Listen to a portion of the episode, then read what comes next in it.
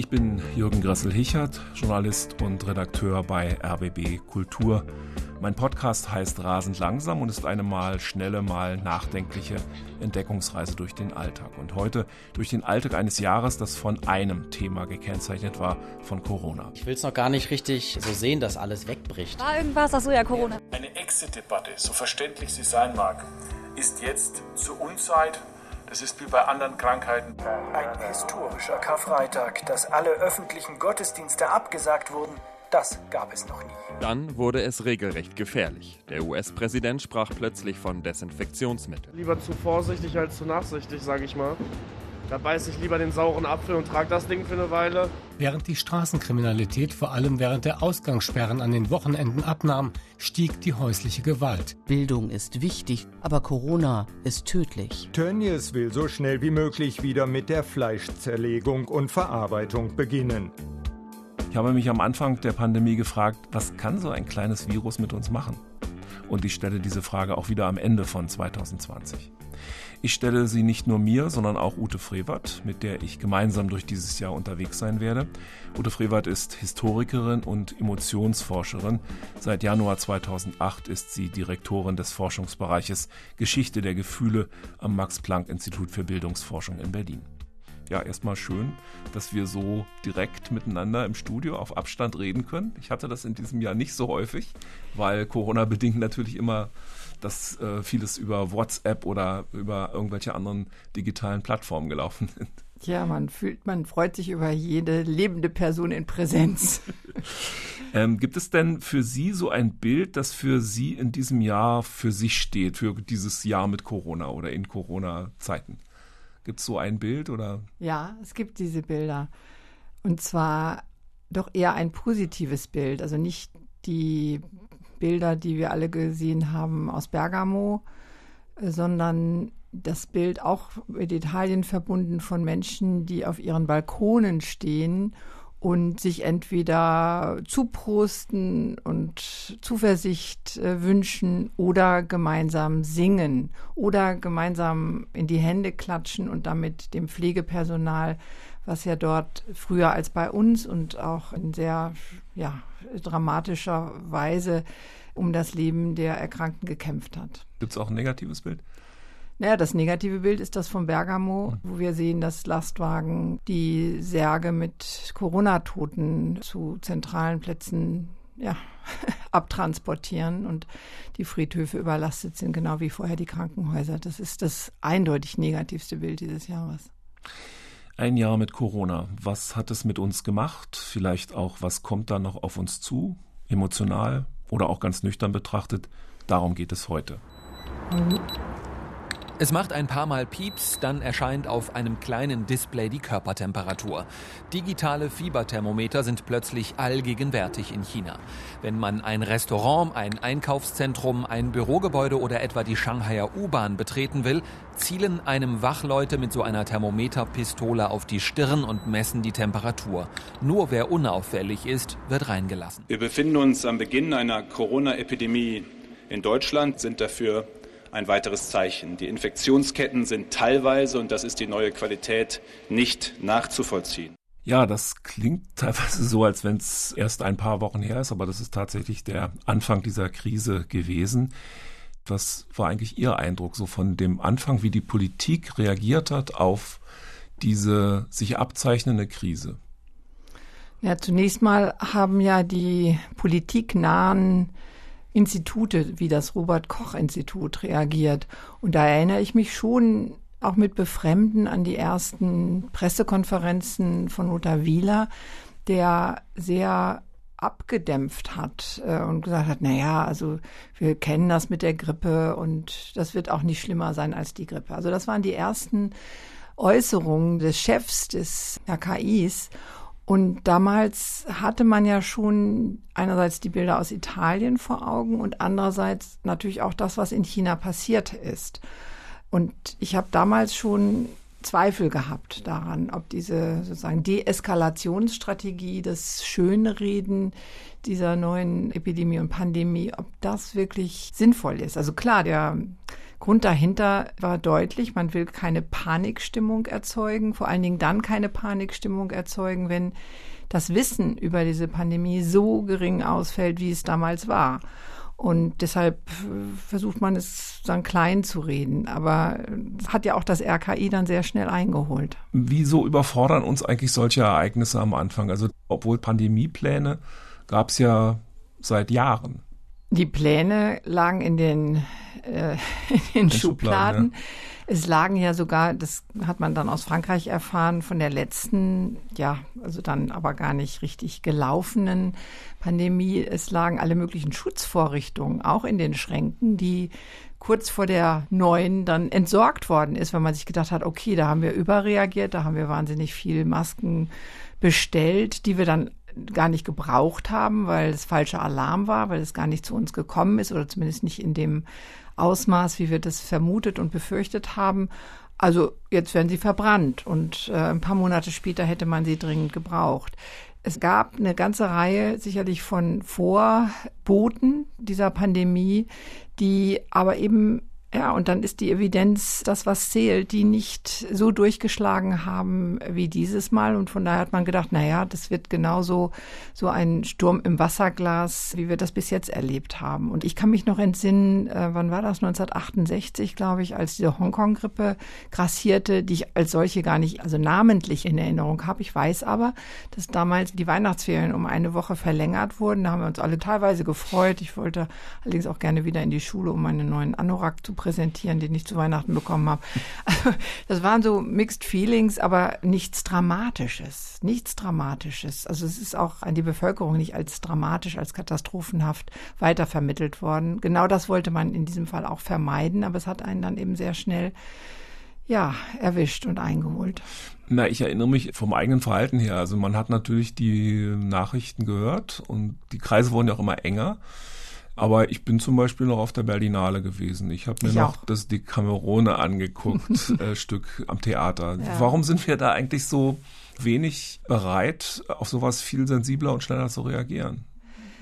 Wir versuchen zunächst mal uns den Gang des Virus vor Augen zu führen. Und da ist dann doch erstmal die Wahrnehmung da gewesen, trotz aller Globalisierung und trotz aller Verkehrsströme und Flugzeuge, die hin und her fliegen, China ist weit weg.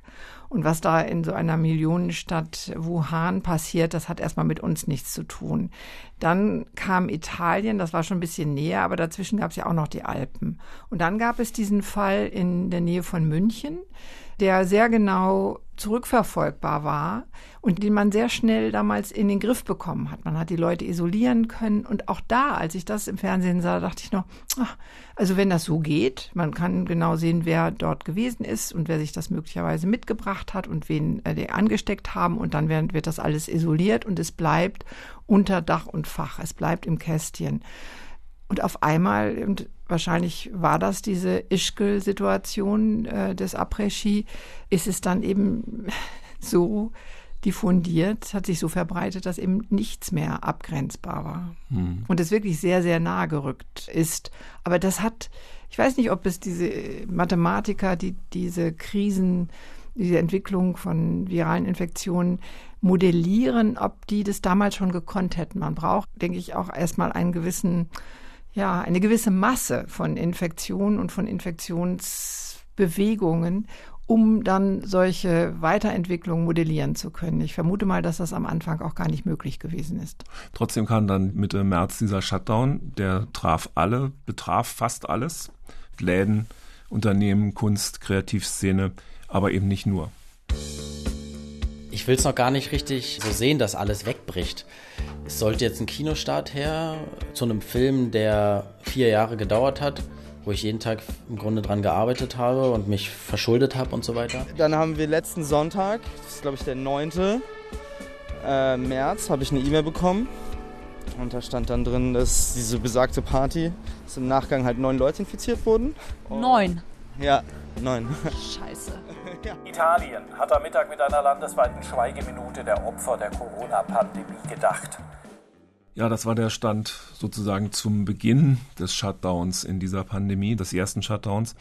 Und mir haben sich vor allem diese Bilder eingebrannt, Sie hatten es am Anfang erwähnt, von den Lastwagenkolonnen in Bergamo, aber auch von dem Papst, der durch die menschenleere Stadt Rom pilgert. Wie war das persönlich für Sie? Umschalten ins Homeoffice oder wie muss man sich das vorstellen? ich war damals oder ich bin auch immer noch geschäftsführende Direktorin unseres Instituts und deshalb verantwortlich nicht nur für meinen eigenen Forschungsbereich, sondern für alle Mitarbeitenden. Und da stand zunächst mal im Vordergrund, sich Gedanken zu machen, wie man das Institut, ohne es vollständig zu schließen und alle Arbeiten einfach zu sistieren, am Laufen halten kann bei größtmöglicher Sicherheit und Schutz der Mitarbeitenden. Und von daher saß ich zwar in der Tat im Homeoffice, aber in permanenten Videokonferenzen und Telefonaten und E-Mail-Kontakten, um ein solches ja, Hygienekonzept, wie man es heute nennt, einen Krisenplan auszuarbeiten, den abzustimmen, auch mit Betriebsrat und allen Beteiligten und dann eben auch zu organisieren. Also das Institut ist weitergelaufen, die Leute haben weiter ihre, ihr Gehalt überwiesen bekommen. Dafür mussten, ja, wie das immer so ist in einer Verwaltung, auch Leute vor Ort sein, aber eben nicht alle und vielleicht auch nicht alle zur gleichen Zeit. Also diese Aufgabe war sehr wichtig. Ansonsten meine eigene Arbeit, sagen als Forscherin, ist davon erstmal nicht tangiert gewesen. Ich saß damals an einem Buchmanuskript, was fertig werden sollte äh, in diesem Sommer und habe mich in gewisser Weise gefreut, dass ich viele Ablenkungen, die ich sonst gehabt hätte in Form von Reisen, Vorträgen hier und dort, einfach nicht machen konnte und auf diese Weise an den Schreibtisch gefesselt blieb und dieses Buchmanuskript auch wirklich termingerecht abgeben konnte dem Verlag. Ja, also das ist ja auch meine Erfahrung. Ich fand am Anfang die Situation nicht immer hier im Haus, im Haus des Rundfunks zu sein, sondern eben von zu Hause zu arbeiten. Das war am Anfang ein bisschen schwierig. Man muss sich erstmal einruckeln, auch mit der Technik, aber irgendwann ging's. Und das fand ich eine tolle Sache. Aber irgendwann ging mir persönlich diese Webinare, diese Webkonferenzen sowas auf den Geist und auch die Tatsache, dass man Leute nicht sehen konnte und wirklich dann auch alleine war zu Hause, was man hier im Sender nie ist das fand ich dann schon doch für mich beunruhigend und nicht so angenehm. Wie sind Sie mit so Einsamkeit oder Alleinsein umgegangen? Ich denke, da ist der Riesenunterschied, ob man wirklich allein lebt oder ob man mit einem Partner zusammenlebt. Und wie wichtig Partnerschaft ist, hat sich, denke ich, in diesen Lockdown-Zeiten jedem sehr, sehr deutlich offenbart.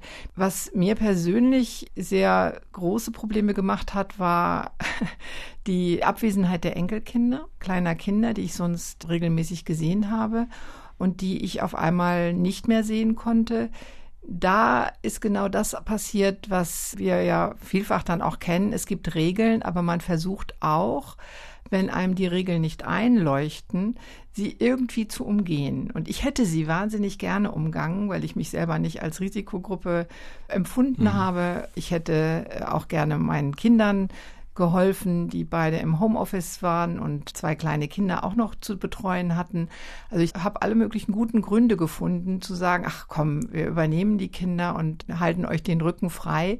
Und das ist am Widerstand der Kinder dann gescheitert, die sich regelkonform verhalten haben was ihnen hoch anzurechnen ist. Ich selber habe damit gehadert. Aus den Gründen hätte in dem Fall die Regeln gerne zu meinen Gunsten verändert. Mhm. Gebe ich zu. Also ich habe mich sehr stark an die Regeln gehalten, aber ich habe dann trotzdem gemerkt, dass, also nicht nur an mir, sondern auch an anderen, dass diese Zeit des strengen Shutdowns doch so was wie ein Lackmustest für jede Art von Beziehung war und ist. Jetzt auch wieder. Wie war das bei Ihnen? Ich denke, Konflikte, die vorher da sind, brechen stärker auf. Man kann ihnen auch nicht mehr aus dem Wege gehen. Man kann nicht einfach sagen, so jetzt trinke ich mir ein Bier oder einen Kaffee irgendwo draußen und reagiere mich ab. Ja, also diese Konflikte tauchen stärker auf. Zugleich gibt es aber auch dieses Bedürfnis, sich aufeinander verlassen zu wollen und vielleicht auch ein bisschen geduldiger zu sein und dem anderen auch vielleicht doch mehr, ja, also auch liberaler zu sein und großzügiger mit dem anderen zu sein und nicht jeden schälen Blick oder alles das, was man vielleicht als gegen sich gerichtet fühlen könnte, sofort als solches auch zu begreifen, sondern einfach mal durchzuatmen, weil man eben auch weiß, dass man aufeinander angewiesen ist. Aber ich glaube, wir haben, also ich jedenfalls habe auch gelernt, ruhiger und großzügiger zu sein in dieser Zeit. Hoffentlich jedenfalls, wenn mein Mann mir jetzt zuhört. Äh, ich habe den Eindruck, wir sind in der Zeit, wir haben so eine Portion Resilienz gelernt, dass man auch so das, was wir immer so gedacht haben, dass das ganz gut klappt, dass das tatsächlich klappt. Dass wir wirklich mit solchen Krisen ganz gut umgehen können. Das ist die eine Seite. Und dass wir auch geduldig sein können. Auch das ist etwas, was ich als nicht so von vornherein sehr ungeduldiger Mensch, aber dann noch gemerkt habe, ja, da geht noch was. Man kann dann auch mal so Krach oder sowas oder irgendwelche anderen Sachen besser wegstecken. Man weiß, das geht irgendwann mal wieder weg. Ne? Auf der anderen Seite reden wir natürlich hier auf einem ja, bestimmten sozialen Niveau mit festen Arbeitsplätzen, mit einer ökonomischen Sicherheit, mit einer Sicherheit im Umgang mit anderen Menschen. Ich habe oft gedacht, und auch die Medien haben ja dankenswerterweise auch oft darüber berichtet, wie es eben ist in Wohnungen, in denen kranke Menschen leben, die dann in dieser Zeit des März und April sich eher noch weiter gescheut haben, ärztliche oder psychotherapeutische Hilfe überhaupt nur zu beanspruchen. Ob sie sie bekommen hätten, steht ja nochmal auf einem ganz anderen Blatt die dann ganz mit sich alleine waren, mit also diesem Leute Problem. Mit Depressionen zum Beispiel. Mit mhm. Leute mit Depressionen, aber auch Menschen, denen es körperlich nicht gut ging mhm. und die äh, vielleicht gern, also auch Lichtblicke sozusagen öfter mal gebraucht hätten.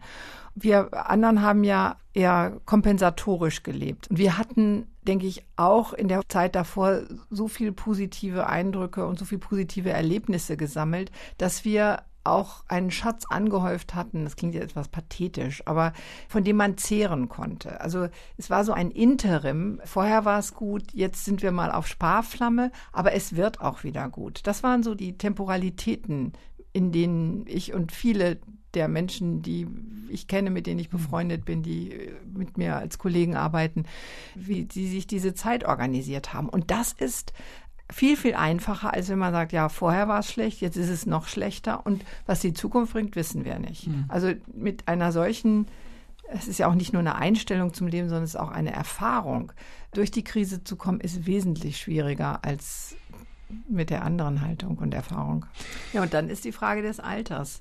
Also wir Älteren haben einfach einen Schatz an Lebenserfahrung, an positiven Dingen, an die wir uns erinnern können, die uns auch durch trübe Zeiten begleiten. Aber junge Leute leben im Hier und Jetzt. Und wenn das Hier und Jetzt erstmal langweilig ist, bedrückend ist. Man Keine ist immer nur noch mit den Eltern zusammen, die, ja. äh, mit denen man sich im Moment vielleicht sowieso nicht versteht. Und wann es irgendwie weitergeht, weiß man auch noch nicht, weil einfach sowas wie Zukunft äh, noch keine Kategorie ist, mit der Jugend sehr stark umgeht. Und dann liegen die Nerven blank. Hm. Hat die Politik eigentlich diese Emotionalitätsdimension der Pandemie eigentlich überhaupt in den Blick genommen? Oder ab wann haben Sie die in den Blick genommen? Ich habe die eigentlich schon bei den ersten Pressekonferenzen und dann auch bei der großen Rede von Angela Merkel am 18. März vernommen. Und zwar in einem sehr beeindruckenden und auch sehr klugen Emotionsmanagement, wenn ich das mal so sagen darf. Es war nicht so, dass sie Angst geschürt hätte. Aber sie hat gesagt, die Lage ist ernst, nehmen Sie sie ernst.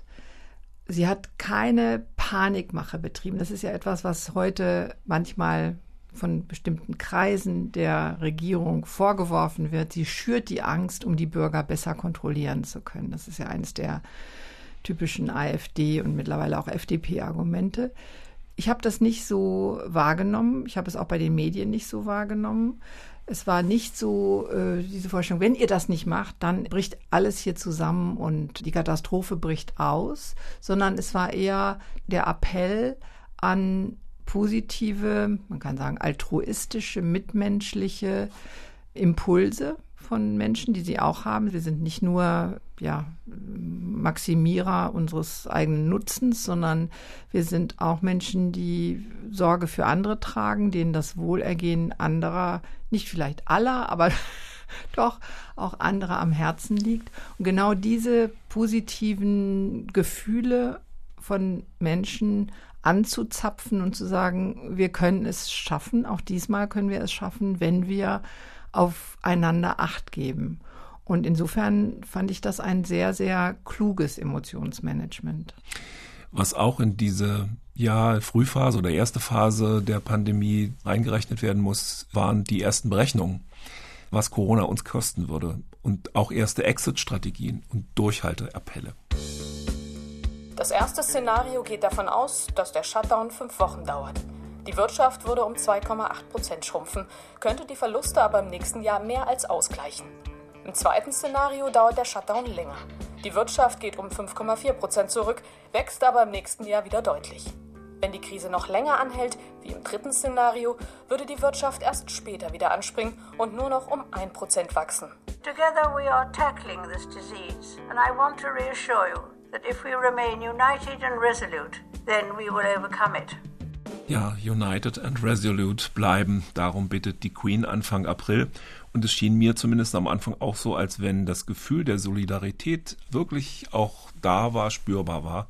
Da sind Leute einkaufen gegangen für andere Leute im Haus, die sich vorher wahrscheinlich noch nicht mal so richtig begrüßt haben. Aber irgendwann hat man entdeckt, die alte Dame kommt vielleicht nicht mehr so ohne weiteres rum. Da muss man mal gucken. Wie haben Sie das erlebt so am Anfang? So dieses solidarische Gefühl oder? Ich habe es genauso erlebt, wie Sie es beschrieben haben.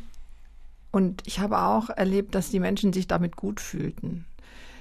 Und vielleicht ist etwas weit hergeholt, aber ich sehe einen Zusammenhang zwischen der Wahrnehmung einer großen Spaltung in unserem Land, die sich in den letzten Jahren denke ich, bei allen Menschen eingenistet hat, dass wir als Bevölkerung so weit auseinanderstreben, wie wir, denke ich, in den 70 Jahren der Existenz dieses Landes noch nie auseinander gewesen sind. Also es gab immer mal politische Spannungen und äh, klar, aber dass der Gesprächsfaden derart abriss wie in den letzten vier, fünf Jahren, das gab es vorher noch nicht. Und das hat viele Menschen belastet, mich auch. Und vor diesem Hintergrund war dann die Erfahrung dieser ja im Nahbereich stattfindenden Solidarisierung, der Fürsorge füreinander, egal ob die Person, der man dann helfen wollte, nun AfD wählte oder die Grünen, war was sehr, sehr Angenehmes. Es hat einem ein gutes Gefühl gemacht von, ach ja, wir können es ja doch noch. Und hier war es eher dieses Gefühl von Heilung. Also, dass der Spalt, der durch die Gesellschaft ging, der politische Spalt, dass der auf diese Weise äh, auf einmal nicht mehr so, so stark war, sondern dass man ihn gestopft hat. Und dazu hat ja dann auch beigetragen, dass, oder das war einerseits Ausdruck dieser Solidarität, denke ich, dass diese sehr radikalen und unversöhnlichen Parteien, also vor allen Dingen die AfD, in dieser Zeit ja an Zuspruch massiv verloren haben. Die hatte einfach nichts mehr zu bieten und ich hatte auch den Eindruck, Menschen waren es leid,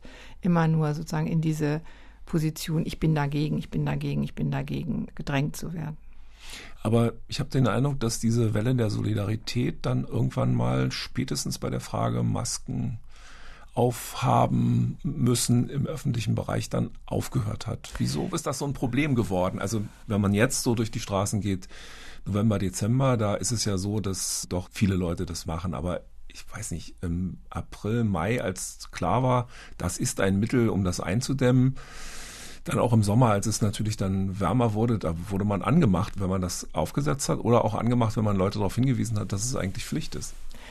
Ja, hier fing das Misstrauen, sagen wir mal so, das Misstrauen gegeneinander ist der Solidarität oder der Solidarisierung auf dem Fuße gefolgt. Solidarität erstmal im Sinne des gemeinsamen Schutzes und der gemeinsamen Fürsorge. Dann, als viel deutlicher wurde, dass wir einander nicht nur als Mitbürger, sondern auch als Gefährder gegenüberstehen, hat man sich logischerweise daran hochgezogen, ob die Person, der man begegnete, nicht unbedingt begegnen wollte, aber nun mal begegnen musste beim Einkaufen, ob die mich und auch sich selber natürlich, aber vor allen Dingen erstmal mich selber geschützt hat, indem sie diese Maske trug. Und äh, Juristen sagen ja auch, das ist keine Frage der Solidarität, sondern das ist eine Frage der Abwehr von Gefährdung. Also es ist sozusagen eine, eine Pflicht, eine Bürgerpflicht, auch diese Maske zu tragen. Es ist nichts, was man tut aus Altruismus, sondern es gibt eine staatsbürgerliche Pflicht, den anderen Staatsbürger nicht zu gefährden. Und diese Haltung hat sich in der Tat zu einer Gereiztheit entwickelt, einer Gereiztheit, die ich auch bei mir selber entdecke, dass ich im öffentlichen Raum mittlerweile einfach misstrauischer bin, dass ich Abstand, nicht nur die anderthalb Meter, sondern ganz weit Abstand nehme von Menschen, die zum Beispiel in der U-Bahn oder in der S-Bahn ohne Maske sitzen oder die Maske so tragen, dass sie überhaupt nichts nützt. Und ich bin immer noch resilient genug, auch resistent genug, dass ich die Menschen dann darauf anspreche, möglichst höflich, also so man möchte das ja auch Sie höflich machen. Mhm. Aber in der Regel kriege ich patzige Antworten und wechsle dann den Platz, ja. Mhm. Eine zweite Sache, die man auch erstmal nicht beobachtet hat, aber die ja auch im häuslichen Bereich passiert ist, Zunahme von Gewalt. Ja, im häuslichen Bereich. Ist das so? Also die Statistiken, die ich aus dem ersten Shutdown gelesen habe und auch jetzt und auch viele Organisationen sagen ja, dass die häusliche Gewalt durchaus zugenommen hat. Also gerade so in Situationen, in denen man eben nicht achtsam miteinander hm. umgeht, dass es dann umschlägt. Sicherlich vorher auch schon genug Konfliktpotenzial da war. Sie zweifeln daran so ein bisschen. Ich erinnere, ja, ich erinnere mich an einen Artikel im Tagesspiegel, einen ganzseitigen, über Frauenhäuser und dass die Frauenhäuser, in die man ja geht, um häuslicher Gewalt zu entgehen, in die Frau geht, um häuslicher Gewalt äh, zu entgehen, dass die Frauenhäuser während dieses Shutdowns nicht stärker nachgefragt worden sind als vorher. Und das hat mich gewundert, weil mhm. wir alle davon ausgegangen sind, dass in dieser Spannungssituation auch, ja, wenn man keine 280 Quadratmeter Wohnung zu zwei Leuten bewohnt, sondern auf 60 Quadratmeter mit zwei Kindern und einem Partner leben muss, dass man sich dann eben nicht immer achtsam begegnet, sondern auch gewaltmäßig, ja, interagiert. Und dass dann der Drang von Frauen, sich davor zu schützen und diese Situation zu verlassen, größer wird. Aber offenbar jetzt nur von der Belegzahl der Frauenhäuser auszusehen, also mhm. als statistisches Datum, äh, ist das nicht der Fall gewesen.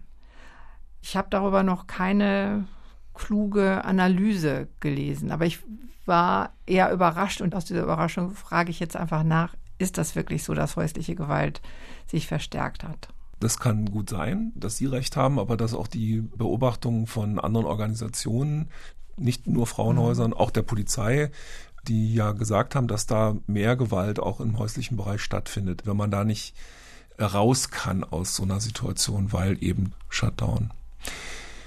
Stichwort rausgehen aus so einer Situation oder rausgehen überhaupt. Wir haben ja im Sommer erlebt, es war so eigentlich für viele Leute oder auch für mich, war das so das Gefühl, eigentlich ist vorbei, ne? Und jetzt müssen wir noch mal gucken, was wir jetzt mit dem Urlaub machen. Ne? So, also wir haben sogar so ein Recht auf Urlaub. Ja, äh, ne? Die also Deutschen das, vor allem. Ja, ja, ja, das Menschenrecht auf Urlaub.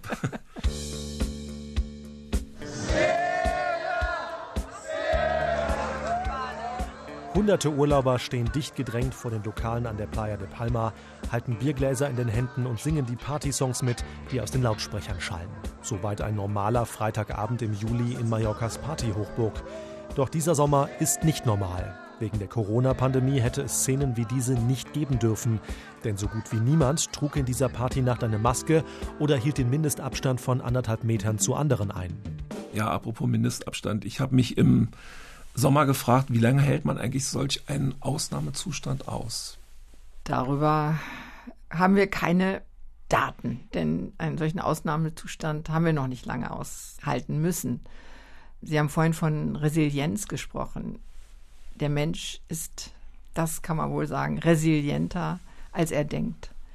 Und man kann auch sagen, ja, ohne jetzt in Dekadenz, Beschwörung auszubrechen, wir haben uns alle, also wir Bundesbürgerinnen und Bürger, haben uns alle sehr daran gewöhnt, dass unser Leben sehr schön gepampert ist dass Institutionen da sind, die uns in allen Lebenslagen auffangen, dass man sich um unser Wohlergehen von morgens bis abends sucht, dass wir jederzeit auf Dienstleistungen zurückgreifen können, die uns das Leben angenehm machen.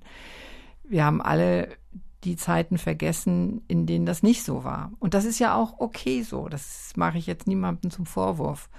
Mein uralter Vater mit 92 hat auf die Corona-Zeit so reagiert, dass er sagte, ja, mein Gott, also im Krieg war alles viel schlimmer. Und auch in der Nachkriegszeit war alles viel schlimmer. Worüber regt ihr euch jetzt eigentlich auf? Es war ihm nur sehr mühsam beizubiegen, dass wir ihn schützen wollten. Er fühlte sich total geschützt, auch durch die Erfahrung, viel, viel schlimmere Zeiten durchstanden zu haben. Also will sagen, dass die Gewöhnung daran, dass es uns gut geht und dass es uns auch, wie uns die Politik verspricht, immer besser gehen wird. Also auch mhm. diese Vorstellung, dass es immer besser zu sein hat, Wachstum, Wachstum, ist uns ja, mhm. ist uns ja sagen, eingetrichtert worden. Wir erwarten das. Es ist unser Bürgerrecht, unser Menschenrecht, dass es uns immer besser zu gehen hat. Und dann knicken wir leicht erstmal ein, wenn wir merken, oh, diese Prognose ist offenbar doch nicht ganz belastbar. Aber wir erkennen dann eben auch, dass wir offenbar Kräfte besitzen, wir nennen das jetzt Resilienz, aber Kräfte des Ausharrens, des Geduldigseins, des auch uns nochmal vielleicht umbesinnen können, dass Weihnachten eben nicht nur ein Fest von unendlich viel Bewegung und Geschenke und Abwechslung sein muss. Auch die Vorweihnachtszeit kann man auch überstehen, ohne jeden zweiten Tag eine Weihnachtsfeier absolvieren zu müssen. Und wir machen andere Dinge. Mir ist noch sehr genau eine Situation in Erinnerung, als es mal so ein Hörergespräch gab über Corona und sich dann ein junger Mann meldete, der sagte, na ja, klar, ich habe bis jetzt auch immer gerne Party gemacht, das fehlt mir schon, aber dann kann ich jetzt eben was anderes machen. Und die Moderatorin fragte, ja, was denn? Und er sagte, na ja, mal ein Buch lesen oder ein Instrument spielen. Und es war kein Bildungsbürger, das war nicht äh, ein Professorensohn, der dort sprach, sondern ein, würde ich sagen, ganz normaler Mensch, der aber auf einmal andere Ideen bekam. Und das, ja, gehört auch zur Resilienz. Also wir kriegen so ein anderes Gefühl für, auch für Alternativen ja, wir kriegen das Gefühl, dass es auch reicht, mit den Enkelkindern oder der Familie oder vielleicht einem Freundespaar zusammen zu sitzen und Karten zu spielen oder Brettspiele zu spielen oder sich zu erzählen, wie auch immer. Wir können auch Silvester so feiern, ohne in riesigen Menschenmengen aufgehen zu müssen und uns die Kante zu geben. Also das ist vielleicht auch durchaus eine interessante Erfahrung, hat was Experimentelles und wir können ja gerne nächstes Jahr, wenn alles besser sein wird, wieder zu unseren alten, liebgewordenen äh, Gewohnheiten zurückgehen. Aber mal Obwohl man weiß ja nicht, ob wir das wollen. Das ist die Frage. Also ich denke schon, dass vieles, was wir für so selbstverständlich halten, auf dem Prüfstand nicht nur gehört, sondern auch gestellt wird. Stichwort Entschleunigung. Wir haben ja, ja eben gehört, die Kosten, die unsere Wirtschaft da auf sich nimmt und damit letztendlich auch die nächsten Generationen, die damit der Schuldenlast konfrontiert sein werden die jetzt aufgehäuft wird. Zugleich kann man ja auch eine positive Bilanz aufmachen. Fridays for Future macht das, dass eben sehr viel durch diesen Shutdown und durch den Verzicht auf zum Beispiel Fernreisen oder überhaupt dauernde Flüge zwischen München und Stuttgart, dass dort die Umwelt sehr profitiert hat. Alle Leute waren begeistert, wie auf einmal Vögel zurück in die Städte gekommen sind und wir Nachtigallen vor der Urania gehört haben. Also diese Ruhe, die auch gerade in große Städte eingekehrt ist, ist durchaus etwas Bedenkenswertes. Man will das sicherlich nicht auf Dauer haben. Eine Stadt ist turbulent, eine Stadt muss auch turbulent sein. Deshalb leben wir ja auch alle in einer Stadt und nicht auf dem Dorf. Ähm, zugleich ist auch nirgendwo in Stein gemeißelt, dass eine Stadt nur laut und dreckig zu sein hat. Wenn das so sein wird, dann werden auch viel mehr Leute die Städte verlassen. Gegen Ende dieses Jahres haben wir ja dann eine sehr, möchte mal sagen, widersprüchliche Situation. Einerseits gibt es Hoffnungen auf die ersten Impfstoffkandidaten und eine dann doch etwas globalere oder zumindest regionalere, deutschlandweite, europaweite Immunisierung. Das wird noch dauern, klar, aber zumindest die Hoffnung gibt es. Andererseits gehen und gingen die Fallzahlen in den letzten Wochen, Monaten doch wieder so hoch und zum Teil mit exponentiellem Wachstum. Was passiert emotional, wenn man auf Dauer so kontaktreduziert leben muss, möglicherweise noch über weitere Wochen und Monate? Stichwort harter Lockdown. Was könnte uns da im Gegensatz zum ersten Lockdown an Veränderungen auch noch ins Haus stehen? Radikalisierung zum Beispiel. Ja, also das ist ja etwas, was wir in dem ersten Lockdown überhaupt nicht gehabt haben. Diese Querdenkerbewegung, diese Demonstration von Menschen, die ihr gutes Recht auf Demonstrationen wahrnehmen, aber mit Parolen und Forderungen auftreten, die jedes, ja, würde ich sagen, jedes vernünftige Nachdenken über die Krise eigentlich zerschlägt. Diese Bewegungen werden sicherlich stärker werden. Sie haben Auftrieb, weil man einfach prinzipiell dagegen ist. Das ist im Moment sehr schick, aus sehr unterschiedlichen Gründen übrigens. Aber es ist auch nicht zu übersehen, und das weiß auch jeder, der dort in diesen Bewegungen mitläuft, bei diesen Demonstrationen mitläuft, dass es politische Kräfte von rechts, ganz weit rechts außen gibt, die diese Bewegung auch für sich vereinnahmen wollen. Das muss man einfach wissen, wenn man da mitläuft. Und man muss auch entscheiden, ob man zu diesen Leuten gehören möchte dann. Aber ansonsten, klar, diese, gerade jetzt bei diesen sehr sozialen Festen wie Weihnachten oder dann auch Silvester, dort die Kontakte zu reduzieren, um das Infektionsrisiko zu senken und die Zahlen endlich runterzubekommen. Und die anderen Zahlen, die wir eben auch hören, nicht nur von Infektionen, sondern von Patienten, die im Krankenhaus liegen und die dann auch daran sterben. Um das in den Griff zu bekommen, gibt es keine andere Möglichkeit. Und ich denke, auch das halten wir aus. Es ist ja nicht so, dass jeder nur in seinem kleinen Käfig sitzt. Wir können immer noch, wir können spazieren gehen. Wir können uns selbst beim Spaziergang mit anderen treffen und dort den Abstand einhalten. Wir sind, das bitte ich doch immer noch auch all die, die gegen alles sind, äh, zu bedenken, wir sind so viel besser dran als die Menschen in unseren Nachbarländern, Italien, Frankreich, Spanien, auch Österreich, die sehr viel härtere Maßnahmen von ihren Regierungen verschrieben bekommen haben und damit auch überleben. Und wir mit einer relativ liberalen Politik, die uns eben nicht behandelt, wie manche Intellektuelle das vorwurfsvoll sagen, als wenn wir unmündige Kinder wären, sondern die durchaus appelliert an unsere Eigenverantwortung, an unsere Gemeinschaftlichkeit, an unsere Verantwortung auch für andere dass wir mit dieser relativ liberalen Politik eigentlich sehr gut fahren und endlich mal aufhören, uns immer nur zu beklagen. Also Aber mir geht dieses ewige Jammern, was jetzt eben sehr schrill wird, was sehr aggressiv wird, was sehr unversöhnlich und dialogunfähig daherkommt, entsetzlich auf die Nerven. Eigentlich widerspricht das meiner äh, Vorstellung von Bürgergesellschaft. Eigentlich möchte ich lieber in einer Gesellschaft leben, in der man von Bürgerin zu Bürger miteinander reden kann, ohne gleich nach der Polizei, dem Staat, wie auch immer, rufen zu müssen. Die jetzige Situation zeigt, dass das nicht immer möglich ist, dass sehr viele einfach auch einen Shutdown in puncto Aufmerksamkeit vollziehen und sich einfach überhaupt nicht scheren um das, was andere ihnen sagen. Und damit möchte ich mich dann auch nicht weiter auseinandersetzen.